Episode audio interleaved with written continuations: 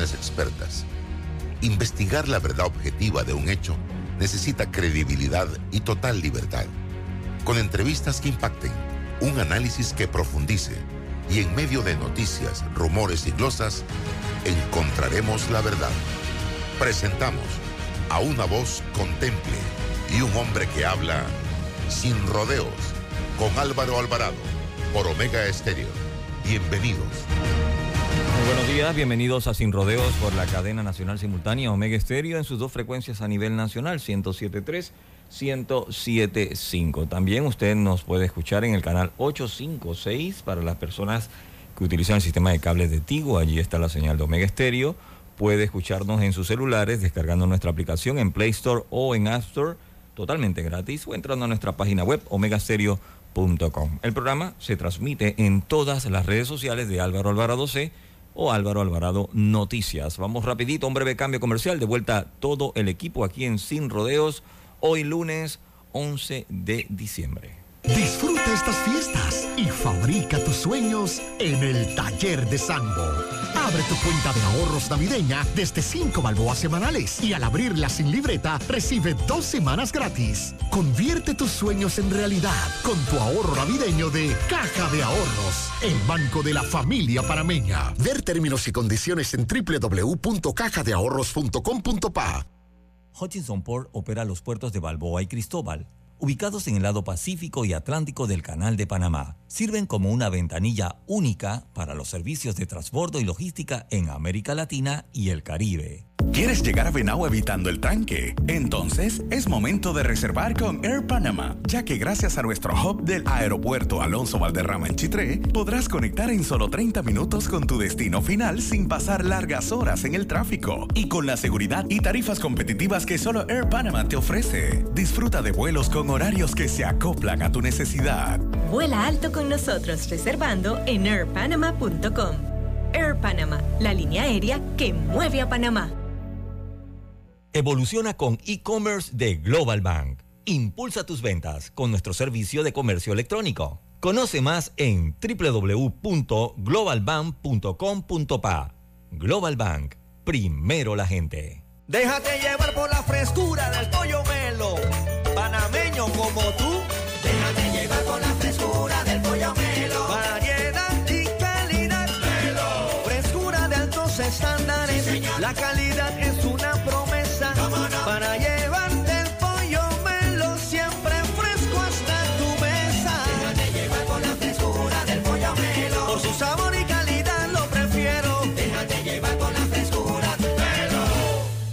La remodelación de tu casa no tiene que esperar. Solicita hoy tu préstamo personal desde el 7% de interés. Ver condiciones en www.creditcorbank.com. Visita nuestras sucursales hoy o llámanos al 800-7555. Credit.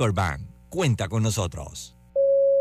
En el Metro de Panamá nos mueve crear un mejor futuro. ¿Sabías que con la ampliación de la línea 1 hasta Villa Zaita, más de 300.000 personas estarán conectadas a ese futuro tan próximo y a todos sus beneficios? Metro de Panamá, elevando tu tren de vida. ¡Oh, oh! Sigamos con Angelo, 26 años, streamer. Santa, mi deseo es poder hacer streams con la velocidad que haces tus viajes cada noche buena. Ya sé, duendes, traigan a los renos.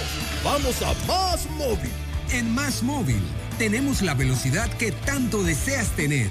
Mil megas con 25% de descuento por tres meses. Más info en másmóvilpanamá.com. Está escuchando El Temple de una voz que habla sin rodeos con Álvaro Alvarado.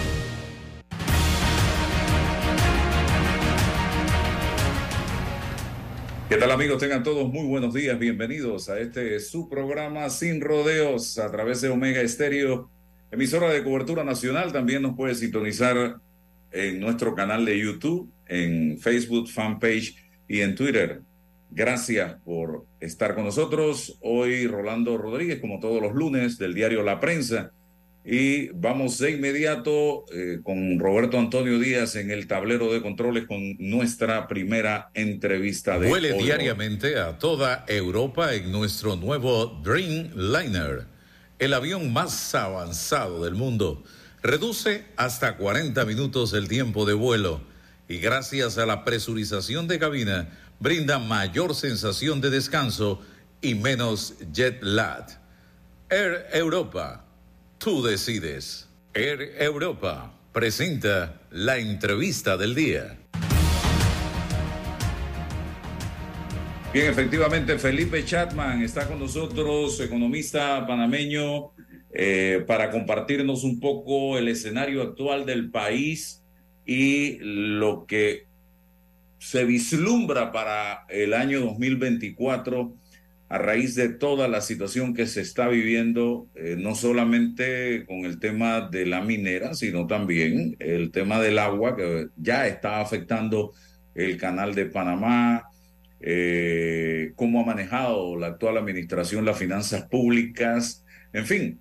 Eh, Felipe, no, no, no te quiero como un Walter Mercado, ni nada por el estilo, sino dándonos a conocer con tu experiencia realmente cómo ves y cómo vislumbras el próximo año 2024. Bienvenido.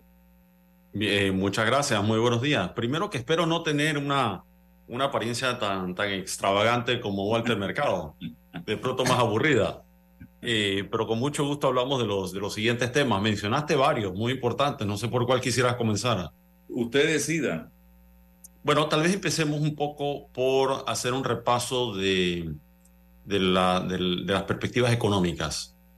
Eh, nosotros en nuestra, en nuestra sesión mensual con clientes la semana pasada del Foro Empresarial Indesa le comentaba a varios clientes que yo no recordaba la última vez que nos habíamos, visto en la obligación de revisar las proyecciones de un año en el mes de diciembre. Imagínense, eso es un fenómeno extrañísimo, ¿no? Eh, algo, algo curioso, ¿no? Vivimos en un mundo donde las cosas cambian demasiado rápido. Eh, ¿Y cuál fue el resultado de esta revisión hasta el momento? Porque hay, hay algunos datos que eh, todavía no los tenemos con, con el grado de certidumbre que nos gustaría. Eh, nosotros antes de la última crisis que hemos vivido, eh, teníamos nuestro pronóstico para el presente año 2023 eh, era crecer por encima del 6%, 6,1, 6,2%. dado que una parte importante de la economía se detuvo, se vio afectada por más de 30 días, más del doble que el año pasado en las, en las protestas de medio año, que también nos pasaron factura, revisamos hacia la baja eh, el crecimiento económico a 5,5%, es decir, eh, poco más de medio punto porcentual, que no sonará mucho, pero cuando estás hablando de una economía por encima de los 80 mil millones de dólares, es mucho dinero, es mucha actividad, que eh, es, mucha producción que dejamos de realizar en el país. pero y para el próximo año, por supuesto, el golpe bastante más duro. Eh, y, todo lo, y eso todo lo, lo anticipaba, inclusive quienes, quienes han estado fervientemente a favor de que no haya ningún tipo de actividad de minería metálica en el país. Si tú extraes del Producto Interno Bruto una tajada que equivalga a más del 4% del valor agregado de la economía, es aritmética simple. Simplemente tienes 100, le quitas 4, por decir un número, le quitas 5 y arrancas en 95, 96. Obvio. Entonces, el resto de la economía tiene que crecer suficiente para reemplazar ese aporte de valor agregado al PIB, más adicional si quieres terminar en positivo. Buena noticia, terminamos en positivo. Y aquí hay varios escenarios de distintos analistas alrededor del mundo. Hay algunos que lo ven como una, que dicen, inclusive algunos locales, que va a haber una contracción económica. Al momento, nosotros en Indesa vemos que no va a haber contracción, pero vemos un, crecimiento muy débil, acercándonos al 1%. Es un escenario muy similar al que vivimos en el año 2009.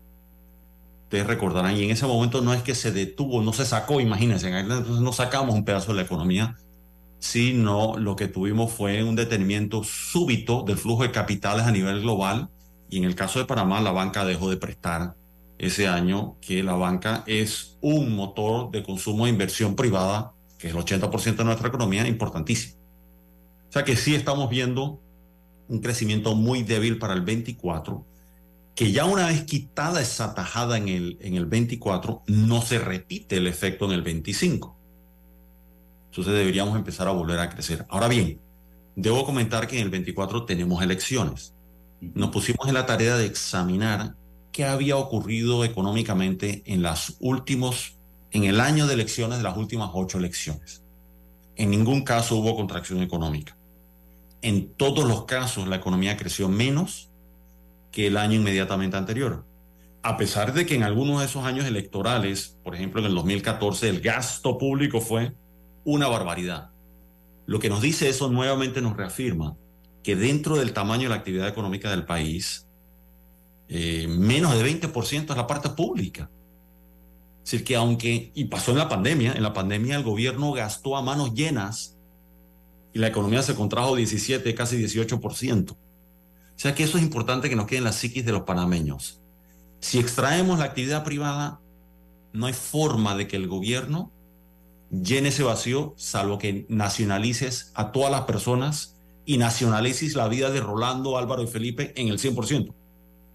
Cosa que sabemos que ni la Unión Soviética logró eso. De pronto, no sé, eh, Corea del Norte ha, logrado eso. El mensaje es, inclusive, con un gobierno gastando desenfrenadamente, como ya lo hemos vivido, 2014, 2020, no puedes llenar el vacío que, te, que dejan los privados personas, hogares, empresas.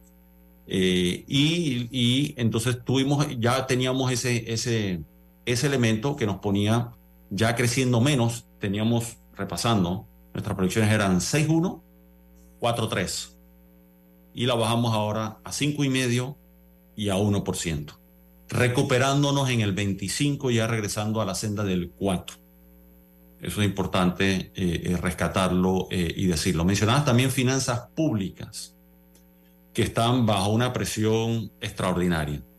Es decir, nosotros estamos anticipando de que con gran dificultad, todavía no sabemos cómo hacer el presupuesto del próximo año, con gran dificultad, salvo que haya un presupuesto heroico de austeridad, de una contención muy importante del gasto público, ante ingresos tributarios que no crecen a la misma velocidad que el Producto Interno Bruto. Eso es importante destacarlo. Eso tiene su explicación. Eh, que no es evasión en su mayoría, dicho ese paso, son un cúmulo de leyes especiales que tenemos en el país, así como los aumentos especiales de, salarios en el sector público, conceptualmente algo similar. Eh, lo que ocurre allí es que tenemos una presión tal fiscal que a menos que ocurra esto que acabo de comentar en un presupuesto heroico, muy probablemente no vamos a cumplir con la ley social de responsabilidad fiscal y con mayor dificultad en el próximo año 24. Lo cual obviamente es algo que ya nos vienen advirtiendo, vienen quejándose las calificadoras y nos dicen, bueno, ¿y los panameños hasta cuándo van a jugar vivo? Pateando la lata siempre. Crean esta ley a finales de la primera década de este siglo y ningún año la han cumplido. Ni uno. Ni uno. Llevamos 13 años sin cumplirlo. Entonces ya la fama esa que tenemos en el mundo, el panameño juega vivo, la gente se va cansando. ¿Hasta cuándo? Eh, entonces, y ese otro comentario que dicen, bueno, es que con el cese de operaciones de la mina que tiene un costo económico importante, materialmente importante, ayer, por ejemplo, me comentaba alguien con quien me topé que está en el negocio de alquiler de viviendas, me dice que ya al día de hoy se la habían eh, desalquilado 30 o más eh, viviendas que le alquilaban en distintas partes del país a gente vinculada a la minera, dice, y viviendas buenas que pagaban alquiler de 3 mil, 4 mil, 5 mil dólares, eh, que desaparecen automáticamente, ¿no? Gente que ya ha mandado a su familia fuera del país y que están y han entregado propiedades que tenían en, en alquiler el cierre de la mina no es lo que va a causar, no es lo que ha causado el deterioro o el aumento del riesgo país. Y no es lo que no es la principal amenaza para que perdamos la calificación de riesgo de grado de inversión. Eso ya se venía anunciando desde hace tiempo. Se dijo justo después de la pandemia cuando incrementamos el endeudamiento de forma espectacular y todos se preguntaban, ¿y cuál es el plan de austeridad post pandemia que no ha llegado hasta el día de hoy.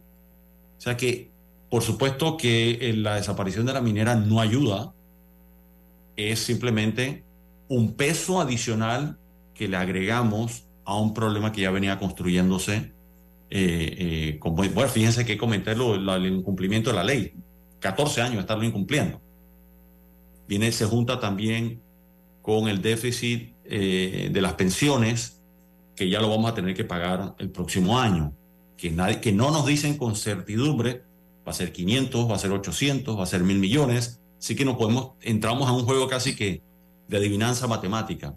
Así como no sabemos qué significa el cierre de la mina, significa que eso lo cerramos y ahí no queda nada y se deja en abandono, o viene un proceso de mantenimiento para cuidar las tinas de relave.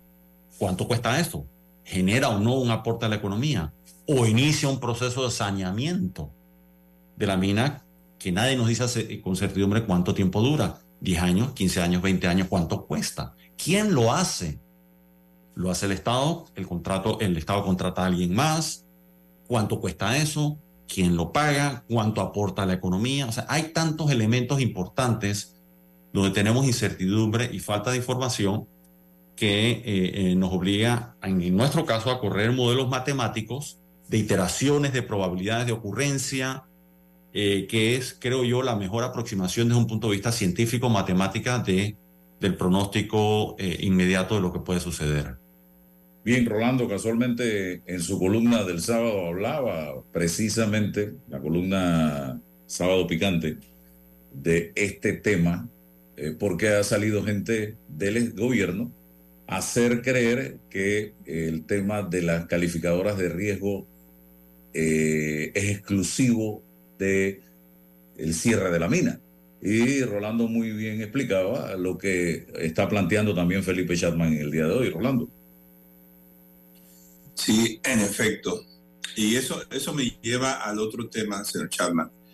Es también la semana pasada conocimos de algunas eh, misivas que enviaron algunas navieras al gobierno, eh, en, el en, las que se quejaban de que hay em, proyectos que ha enviado al Ejecutivo la administración del canal a fin de solucionar el problema del agua que este año va a ser crisis aparentemente con un verano adelantado y con un verano que ha sido prolongado en, el año anterior. Y tenemos que un ejecutivo se ha sentado sobre estos proyectos y no avanza, pero tampoco permite avanzar. Entonces, esto que nos, que, o sea, a, todos los problemas que usted ha, descrito, tenemos que uno de los principales eh, organismo del Estado que aporta dinero al presupuesto es el canal. Pero ahora con este problema del agua, ¿qué debemos esperar?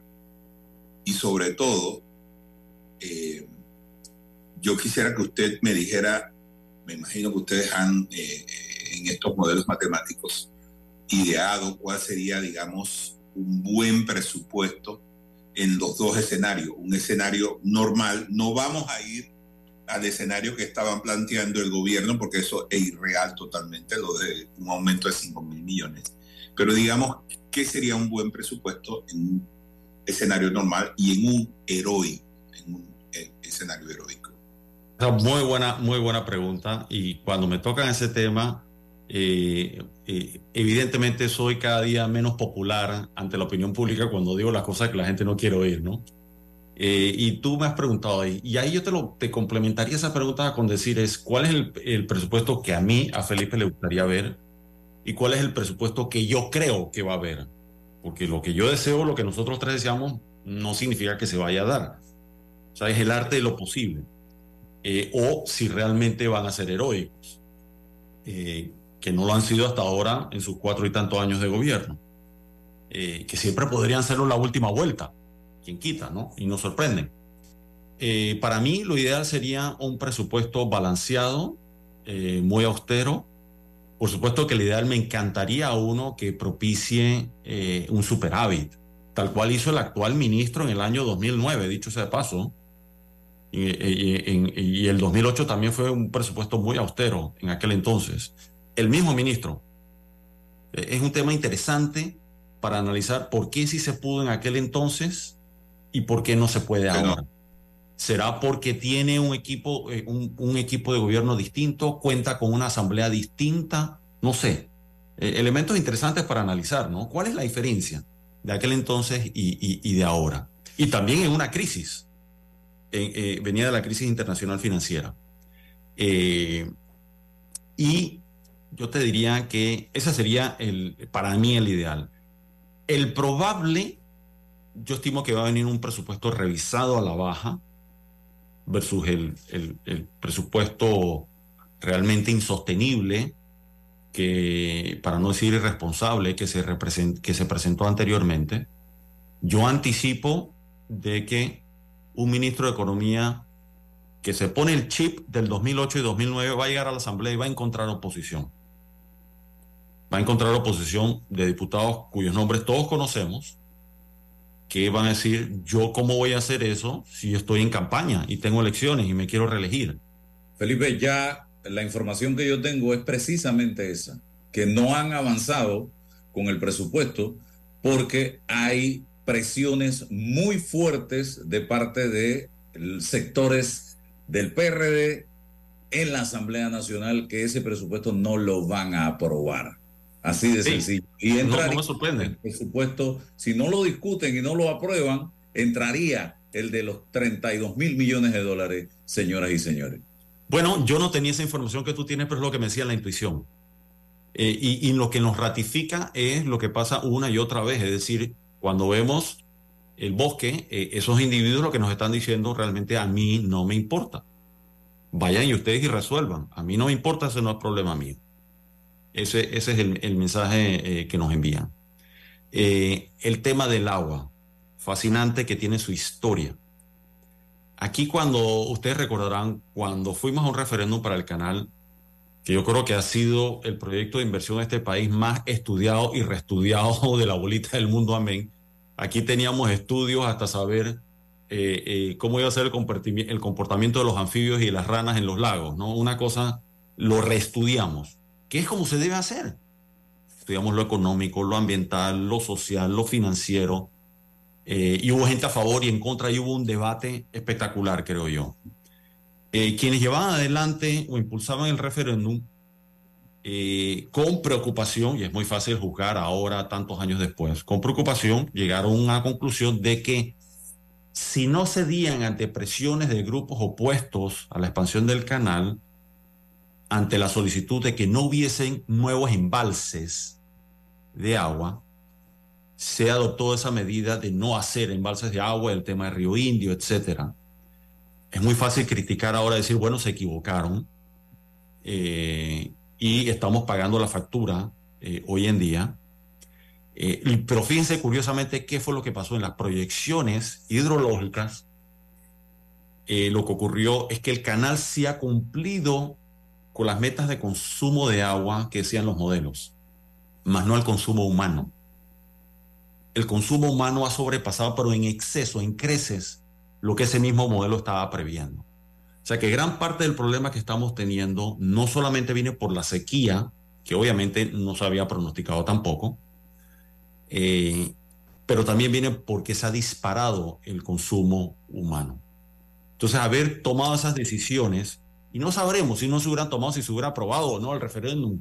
Y en vez de nada más haber tenido 22% de gente en contra, hubiera llegado sobre 50%, no sabremos. Ahora bien, pónganse ustedes a pensar qué hubiera pasado en este país si hubiéramos hecho un ejercicio similar con la minería metálica. Si hacemos todos los análisis y hacemos un debate de altura en, en los que tienen todo el derecho a oponerse a esa actividad, los que la defienden y los que están en el medio indecisos, que quieren escuchar los dos lados de la historia para tomar una decisión. Nunca sabremos, porque el termómetro único que usamos es que ya hubo un referéndum en las calles y sabemos que ahí votó, el, se nos dicen, los que saben esas mediciones, que ahí votó el 80% de la población. Los mismos que nos decían que en el referéndum se iba a perder del canal. Ojo, los mismos. Y los mismos que nos decían que Brexit iba a perder en el Reino Unido los meros mismos, y se, ha repetido una y otra vez en distintos mediciones electorales y consultas populares eh, a lo largo y ancho del mundo. Eh, el, tema, ca- el tema del agua es supremamente importante. Ya vamos de 36 barcos por día a bajar a 18 en enero, 50%. Y al ser humano no le gusta pagar impuestos. Y les recuerdo algo, de cada dólar que le ingresa al gobierno, ya se está acariciando que 30 centavos provienen de lo que genera el canal.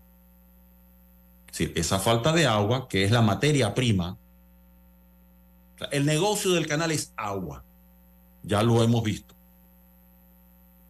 Y al tomar la decisión de no querer tener más reservas de agua, se están cayendo los ingresos y la pregunta, ¿qué hacemos? ¿Disminuimos los gastos del Estado en una forma tan importante porque mm, tal vez no podemos sostener esos 30 centavos? ¿O se incrementan impuestos o una combinación de ambas? ¿O decidimos hacer una combinación de todas esas cosas? Es decir, bueno, vamos a aumentar reservas de agua. Nos dimos cuenta que allí el país se equivocó y tenemos que ser, en ese sentido, reflexivos y decir, hombre, nos equivocamos y los números no han dado lo que esperábamos.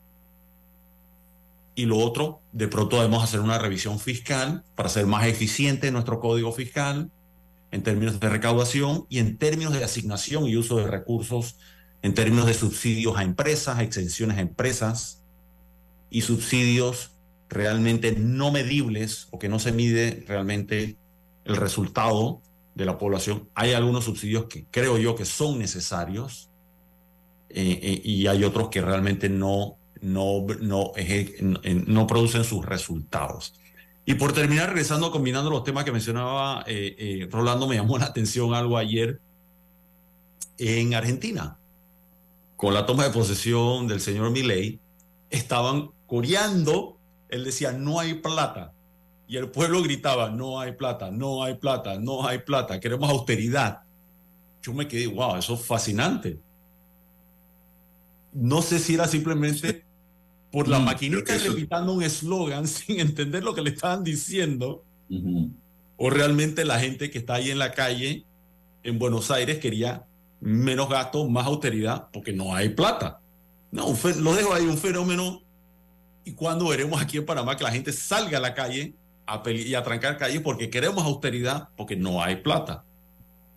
Felipe, para creo que, creo Sí, es un ¿verdad? asunto de creo que es un asunto de credibilidad de credibilidad Ahora, en este momento tienen toda su esperanza puesta en él y tal vez pero los efectos de una ah, ah, austeridad necesaria en Argentina pues suponen muchos muchos sacrificios igual que sería aquí en Panamá y esto me lleva, y yo esto ya no, no quiero extender más esto porque seguramente tenemos otras cosas, pero cuando yo la escucho a usted y pienso en las posibilidades del país, me doy cuenta de que el asunto aquí en Panamá no son las salidas, es que no tenemos ente que lidere salidas. Si tenemos estos problemas, si los conocemos, si están estudiados, yo, yo no veo el, motivo por el que tengamos que estar pensando si o no lo hacemos. Es que aquí todo, todo lo que se hace en el gobierno va en función de un costo político. Y entonces ese costo político no e- e- es el que estanca todo.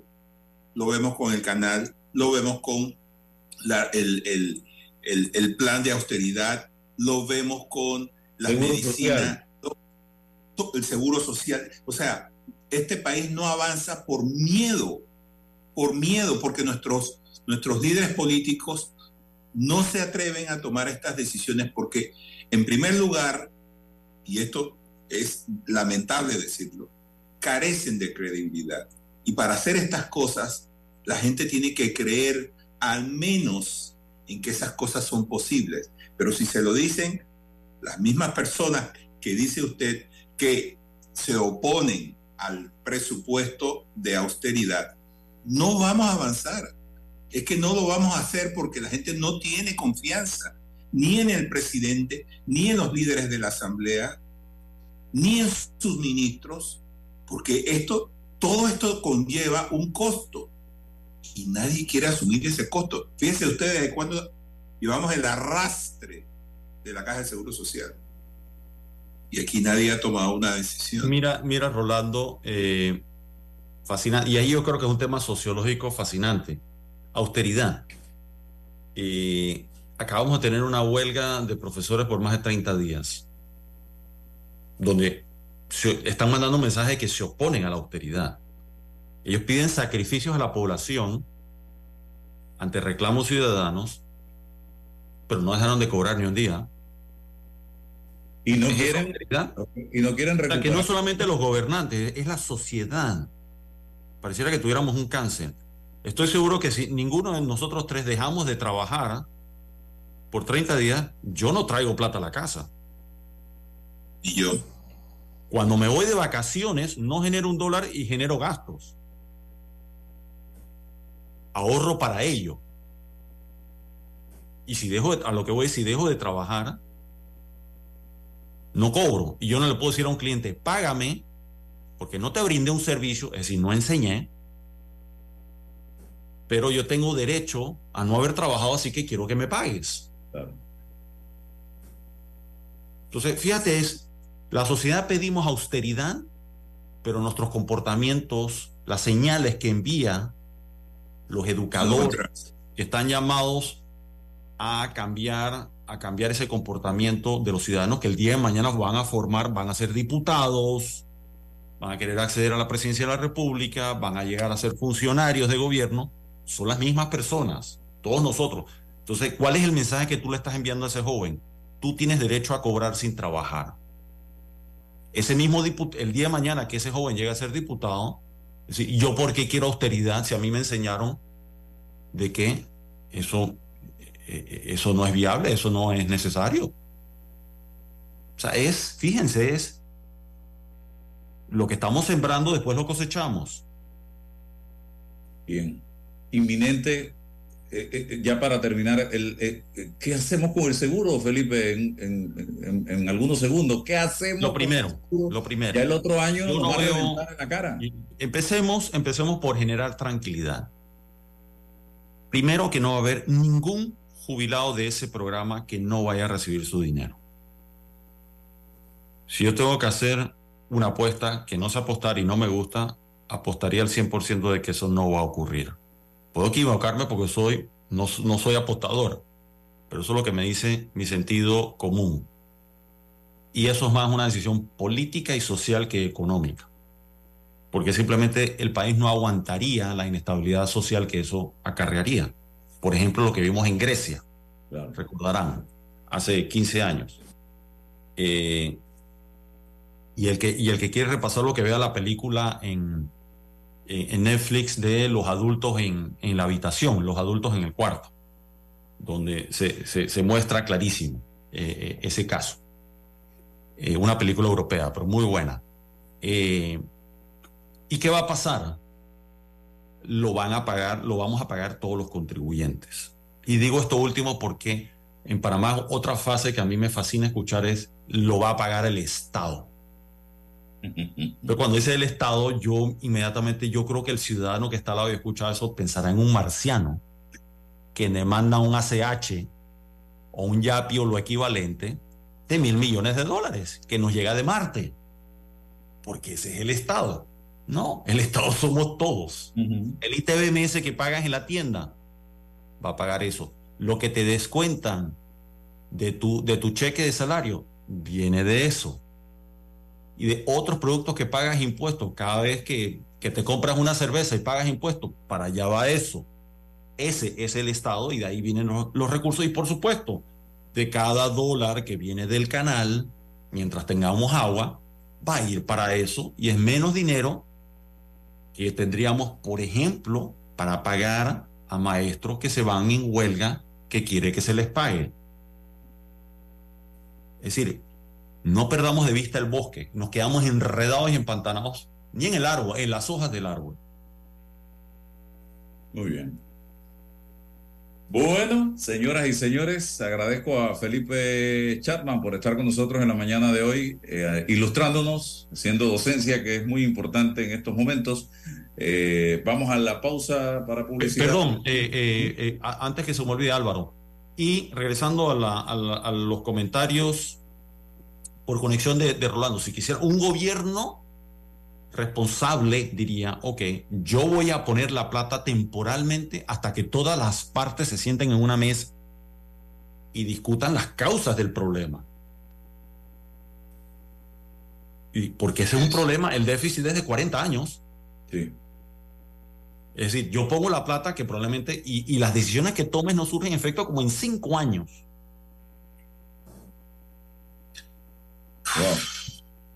Pero es decir, alguien responsable va a decir, sin, sin simplemente decir, yo voy a pedir prestado para pagarlo, no, no, no, no.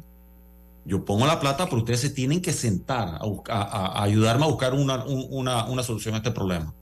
Claro. Bueno, gracias. Vamos al cambio y regresamos enseguida, don Ahorrar en Credit Core Bank te da más. Abre tu cuenta de ahorros, recibe gratis el primer año de anualidad de tu Visa débito y hasta 10% de cashback. Ver condiciones en www.creditcorebank.com. Visita nuestras sucursales hoy o llámanos al 800-7555. Credit Core Bank. Cuenta con nosotros. ¡Oh, oh, oh, oh, oh, oh! Sigamos con Angelo, 26 años, streamer. Santa, mi deseo es poder hacer streams con la velocidad que haces tus viajes cada noche buena. Ya sé, duendes, traigan a los renos. Vamos a Más Móvil. En Más Móvil tenemos la velocidad que tanto deseas tener. Mil megas con 25% de descuento por tres meses. Más info en másmóvilpanamá.com. Metro de Panamá. Recuerda que recargar saldo en tu tarjeta de transporte desde tu celular, banca en línea o banca móvil es rápido y seguro. Recuerda que al llegar a la estación debes acercar tu tarjeta en los activadores para hacer efectiva la transacción. Bueno, me voy a comer con una estrella. Espérate, ¿y tu esposa sabe? Claro, ella sabe que la estrella del sabor es American Star. Y por eso en la casa comemos delicioso. American Star, el tasajo, jamón, chorizos y embutidos más suaves, económicos y con el sabor que le gusta a todos. ¡Oh! ¿Me invitas a conocer esa estrella? Busca la estrella roja y azul American Star, la estrella de tu cocina. Hutchinson Ports administra y opera los puertos de Balboa y Cristóbal, ubicados en el lado Pacífico y Atlántico. Están conectadas por ferrocarril y una carretera transcontinental con una distancia de 80 kilómetros. Date el trip que tanto soñabas. Recorre el interior del país sin preocupaciones ni tranques. Con la nueva conexión de Air Panama podrás llegar en solo 30 minutos a provincias centrales. Viaja con varias frecuencias semanales hacia el aeropuerto Alonso Valderrama de Chitré y conecta desde el hub de provincias centrales con Coclé, Herrera, Los Santos y Veraguas. Vuela alto con nosotros reservando en airpanama.com. Air Panama, la línea aérea que mueve a Panamá. Escápate con Mastercard y Caja de Ahorros. Sé uno de los dos ganadores de un viaje a París o a las Islas Griegas con todos los gastos pagos. Además, gana fabulosos premios mensuales. Participa por cada compra de 50 balboas o más realizada con tu Mastercard débito de Caja de Ahorros. Entre más uses tu tarjeta, más probabilidades tienes de ganar. Y si aún no la tienes, solicítala ya. A viajar se ha dicho con Mastercard y Caja de Ahorros, el banco de la familia parameña. Ver términos y condiciones en www.cajadeahorros.com.pa.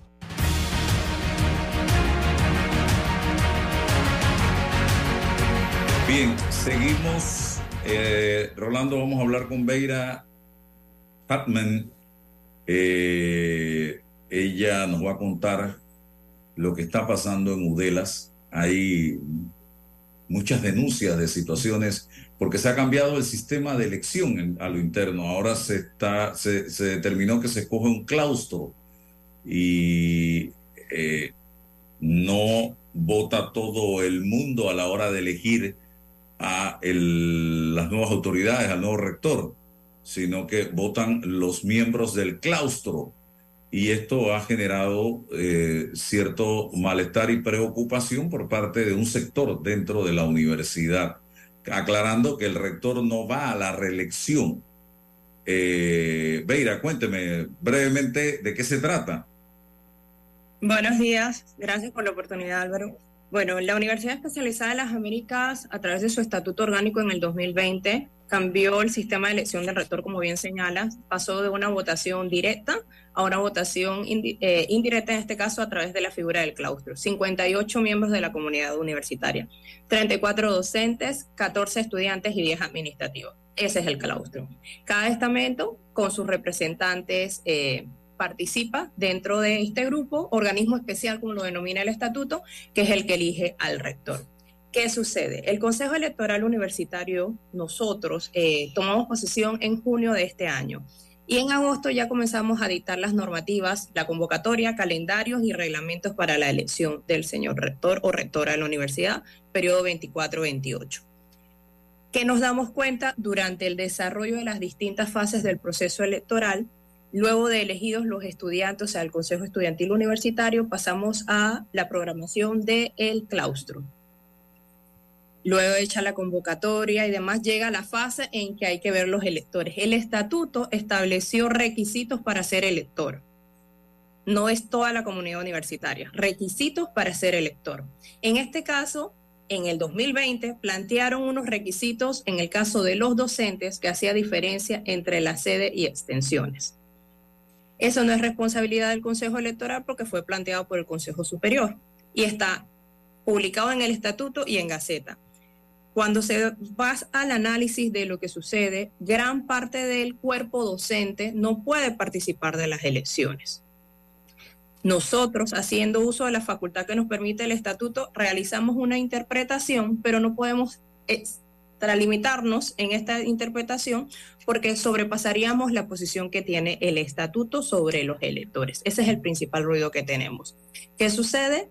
el Consejo Electoral realiza la interpretación, se amplía la cantidad de docentes a poder elegir a sus representantes en el claustro, pero las autoridades no se sienten satisfechas con esta situación y comienzan una serie de intromisiones en el proceso electoral.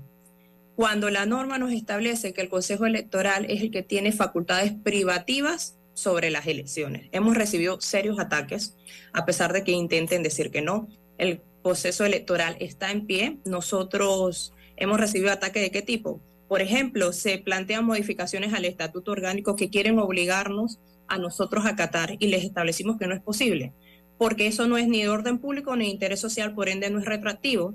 Y lo que sea que se haya aprobado aplica para el siguiente proceso. ¿Por qué? Porque ya tenemos un proceso andando. Eh, además que nunca fue publicado en Gaceta Oficial. A la fecha todavía esas modificaciones del estatuto no han sido publicadas en Gaceta Oficial, por ende yo no puedo aplicar una norma que no ha nacido a la vida jurídica. Aparte de eso, ¿qué nos ha pasado? El despacho superior intentó en tres ocasiones suspendernos el proceso electoral. Cuando eso es facultad, la materia electoral es facultad privativa del Consejo, tres veces. En la primera, eh, a través del Consejo Superior, eh, y realizaron estas modificaciones y nos querían obligar a acatarla y dijimos no es posible. Seguidamente eh, se manda un memo a la comunidad universitaria donde se suspende el acceso a las instalaciones universitarias, entre otras medidas amparados en la situación que vivía el país. Estamos hablando del 21 de noviembre. ¿Para qué? Porque la segunda fecha planteada para eh, luego de la modificación quedó 21. Ese 21 de noviembre la universidad amanece encadenada las puertas de la universidad, sede y extensiones con cadenas y candados, con cadenas y candados. El personal del Consejo Electoral a nivel nacional no pudo sacar las papeletas, las mamparas, las urnas y demás, los padrones para poder desarrollar el proceso electoral. Frente a esta situación nos toca aplazarlo y establecimos el lunes 27 de noviembre como fecha para la realización de las elecciones de los representantes docentes y administrativos al claustro. El, el 25 de noviembre se realiza un Consejo Superior Universitario. El Consejo Superior es el máximo órgano de gobierno de la universidad, pero fue este mismo órgano de gobierno el que nos dio las facultades privativas en materia electoral. El Consejo fue convocado de manera irregular.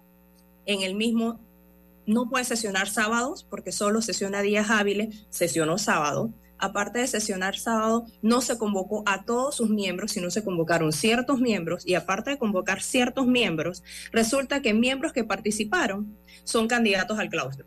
O sea, esto es conflicto de intereses. Realizan esta sesión y determinan que eh, la suspensión del proceso electoral. Nosotros decimos, no vamos a reconocer eso. ¿Por qué? Porque uno, no ha sido publicado ese tipo de decisión en Gaceta porque la norma lo indica. Y dos, porque el proceso está andando, señores. No hay forma de modificar el proceso porque ya está andando y en todo caso nos correspondería a nosotros. El lunes 27, nosotros igual mantuvimos la fecha y convocamos a la comunidad universitaria. Llegada a las instalaciones universitarias, se nos prohibió, se nos prohibió realizar las elecciones dentro de las instalaciones. Sin embargo, nuestros reglamentos no obligan a la institución ni al Consejo Electoral a realizar las votaciones en las instalaciones. Nosotros previendo esta posibilidad ya nos habíamos preparado y habíamos ubicado en las distintas sedes espacios. ¿Por qué? Porque este año se tenían que dar las elecciones. Este año tenemos que tener un cambio de rector. El rector, el periodo vence el 31 de diciembre. Es más, el primer consejo de este año, el Consejo Superior, reconoció en su artículo, perdón, en su considerando número uno, que este año por primera vez realizaríamos elecciones para escoger al rector con la figura del claustro. Cuando estamos así, desarrollamos las elecciones. Hubo amenazas para compañeros de la asistencia que si asistía te votaban, este, que esas elecciones no eran válidas, una serie de cosas, pero con todo y eso, la comunidad universitaria se acercó a las urnas y ejerció el voto. Se votaron los docentes y los administrativos. Ese mismo día, al, presidente, mejor dicho, a los miembros del Consejo Electoral, se nos suspenden las cuentas oficiales de correo electrónico. La cuenta del presidente y mi cuenta, que soy la secretaria, se suspendió. Seguidamente nos tumban la página web de la universidad, el enlace que tenemos para el Consejo Electoral lo tumban. Lo tumba el director de informática, que dicho sea de paso es miembro del Consejo Electoral, pero no parece miembro del Consejo Electoral.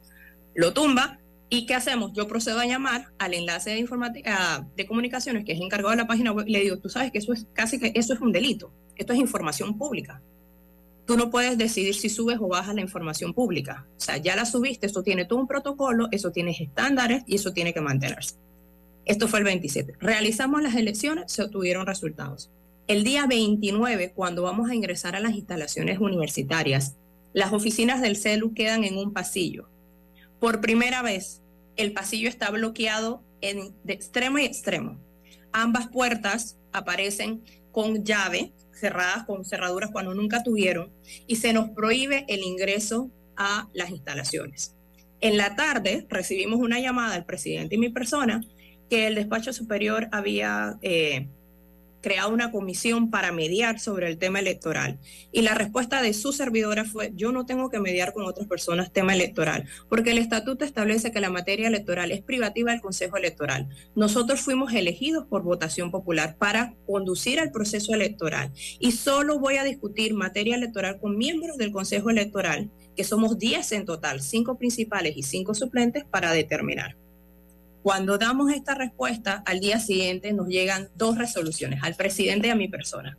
La primera, suspendiéndome temporalmente sin derecho a salario, supuestamente por violentar lo que dijo el Consejo Superior Universitario, y seguidamente una que indica que se ordena el inicio de una investigación disciplinaria para mi persona. Cuando tengo dos características. Uno, tengo fuero electoral porque yo fui electa, los miembros del Consejo Electoral son electos, y dos, yo soy funcionario de carrera administrativa. El presidente del Consejo Electoral también recibe estas dos sanciones cuando dicen, no, no, hay, no estamos tomando medidas ni ningún tipo. Al estudiante que está en el Consejo Electoral le bloquean el acceso a su cuenta de correo, porque es la medida. Y actualmente han remitido un correo eh, indicando que van a abrirle proceso disciplinario. El rector es ¿el rector es imparcial frente a todo esto o es parte de todo esto? Lastimosamente el rector al principio mantuvo una posición imparcial, pero después de, durante el proceso ya dejó de ser imparcial. Incluso ellos han manifestado que nosotros no hemos querido eh, tener reuniones y demás. Personalmente tuve dos reuniones con el señor rector y parte del equipo del Consejo Electoral, simple y sencillamente aclarándole, uno, el padrón no es responsabilidad del Consejo Electoral. El paro es generado por recursos humanos, que es parte de las inconformidades que supuestamente hay en el proceso. Pero el paro no genera recursos humanos, el Consejo Electoral no maneja base de datos. Segundo, que no se habían hecho coordinaciones con estamentos observadores o garantes de la democracia. El día de las elecciones participó eh, los delegados electorales, la Defensoría del Pueblo. Incluso nos acompañó personal de SINAPROC y también contábamos con la presencia de unidades de la Policía Nacional. Nosotros ya habíamos hecho las coordinaciones. Aparte teníamos las papeletas, las urnas, las mamparas, los padrones, los listados verificadores. Todo estaba listo. Pero sí, lastimosamente la posición del despacho superior no ha sido imparcial. Rolando. atacando. Literalmente nos están atacando y lo que nos preocupa es que hay fechas ciertas, hay periodos que se vencen. En teoría, ya nosotros debería estar sesionando el claustro. Nosotros la semana pasada, pese a todos los ataques, emitimos el listado con los resultados de quiénes son los representantes docentes y administrativos al claustro. Es más, la llamada que nos hizo esta comisión, ¿usted sabe para qué era? Para negociar la posibilidad de que se abriera otro espacio para que aquellos que no fueron a votar el día lunes pudiesen concurrir a las urnas. Las votaciones fueron libres las votaciones fueron voluntarias. El que concurrió lo hizo porque quiso y porque quería manifestar su voluntad a través del voto, que es lo que nos han enseñado en un, en un Estado democrático, ¿no? La manifestación de voluntades a través del voto. Y ahora resulta que los que no concurrieron, ellos esperaban que nosotros abriéramos otro espacio para que concurrieran. Las elecciones diferidas se realizan previas a las elecciones de cierre, no con posterioridad. Si hubiese dado un, o hubiese sucedido algo en el país, porque todavía sabemos que hay un malo que todavía no está completamente concreta la situación. Nosotros hubiésemos entendido y tal vez en alguno de los espacios se hubiese visto la necesidad de aplazarlo, pero esto no se dio. Nosotros sí estamos preocupados porque seguidamente, la semana pasada, a nuestros suplentes le llegaron las mismas resoluciones. A los candidatos que fueron electos y a los candidatos que participaron en la votación, que ocupaban cargos de libre nombramiento y remoción, el despacho superior les ha pedido que pongan los cargos a disposición. Teniendo fuero electoral, no solo se los ha pedido y les ha indicado que tienen que acogerse a vacaciones. Pregunta de Rolando. Sí, yo, yo tengo varias preguntas. La primera es, todo esto que usted nos ha descrito, eh, tiene que tener una motivación. Si el rector no se, no se reelige, ¿qué lo mueve a hacer todo esto que yo le llamo, no, yo no tengo otra forma de llamarle que maleanterías? ¿Cómo es que él se ve motivado para hacer todas estas cosas si él no se reelige? ¿Cuál es la motivación de esto? Bueno, decir o dar una respuesta de mi parte sería irresponsable porque esa es su motivación.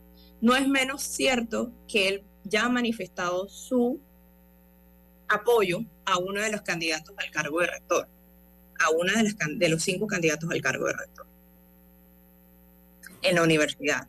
Eh, que también el tema del padrón limita mucho la participación, pero como les indico, eso no es parte de nuestra responsabilidad, porque esos votantes podrían de alguna manera respaldar más la participación de determinados candidatos, ¿no? O la posibilidad de contar con el respaldo dentro del claustro de esos candidatos, porque al final son 58 personas las que van a decidir quiénes son el rector. Entonces tú tienes, candidato, que asegurarte de una u otra manera de contar con respaldo dentro de este organismo especial.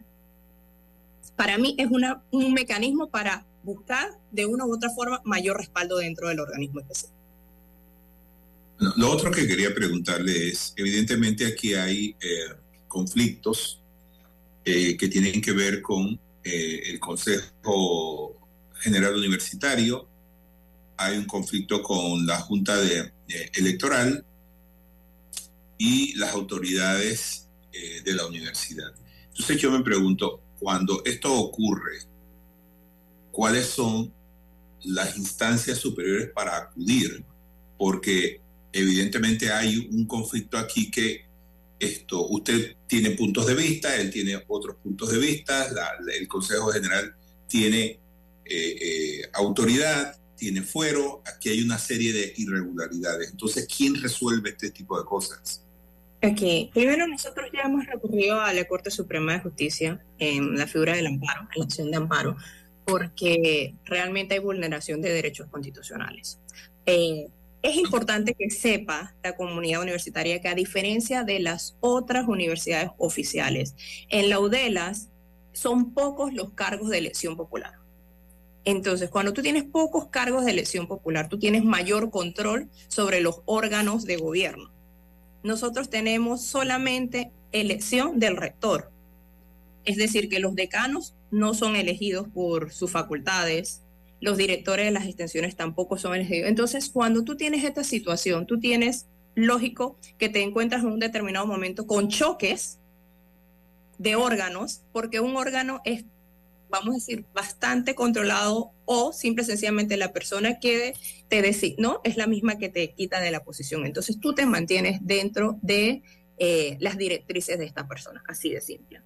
Eh, nosotros ya hemos recurrido, como le indiqué, ante la Corte porque ya necesitamos la intervención. Igual ya se está haciendo consultas a la Procuraduría de la Administración y a la Defensoría del, del Pueblo y otras instancias para que se analice y se respalde la posición. ¿Por qué? Porque nosotros no estamos inventando. Imagínese, usted órgano le da facultades a otro órgano y cuando ese órgano la esté ejerciendo, tú se las quieres quitar. En un proceso electoral. Nosotros estamos viviendo situaciones que ya ha vivido, por ejemplo, la UTP, ya han pasado por esto y al final, penosa y lastimosamente, todo tuvo que ser resuelto a través de la Corte. Las consecuencias inmediatas de esto es que una suspensión de las elecciones. Nosotros no hemos suspendido el proceso electoral. No, no lo hemos suspendido. Las autoridades, de la Junta de, Elecciones están ahora mismo en, en, una situación de limbo, porque usted ha sido suspendida y tiene recursos, me imagino que ante la Corte. Por... No, hay una diferencia. No es lo mismo el ejercicio de una función por designación que el ejercicio de una función por elección. Nosotros no fuimos designados para ser parte del Consejo Electoral. Nosotros fuimos electos. Electos. Y eso hace una diferencia sustancial en los procesos.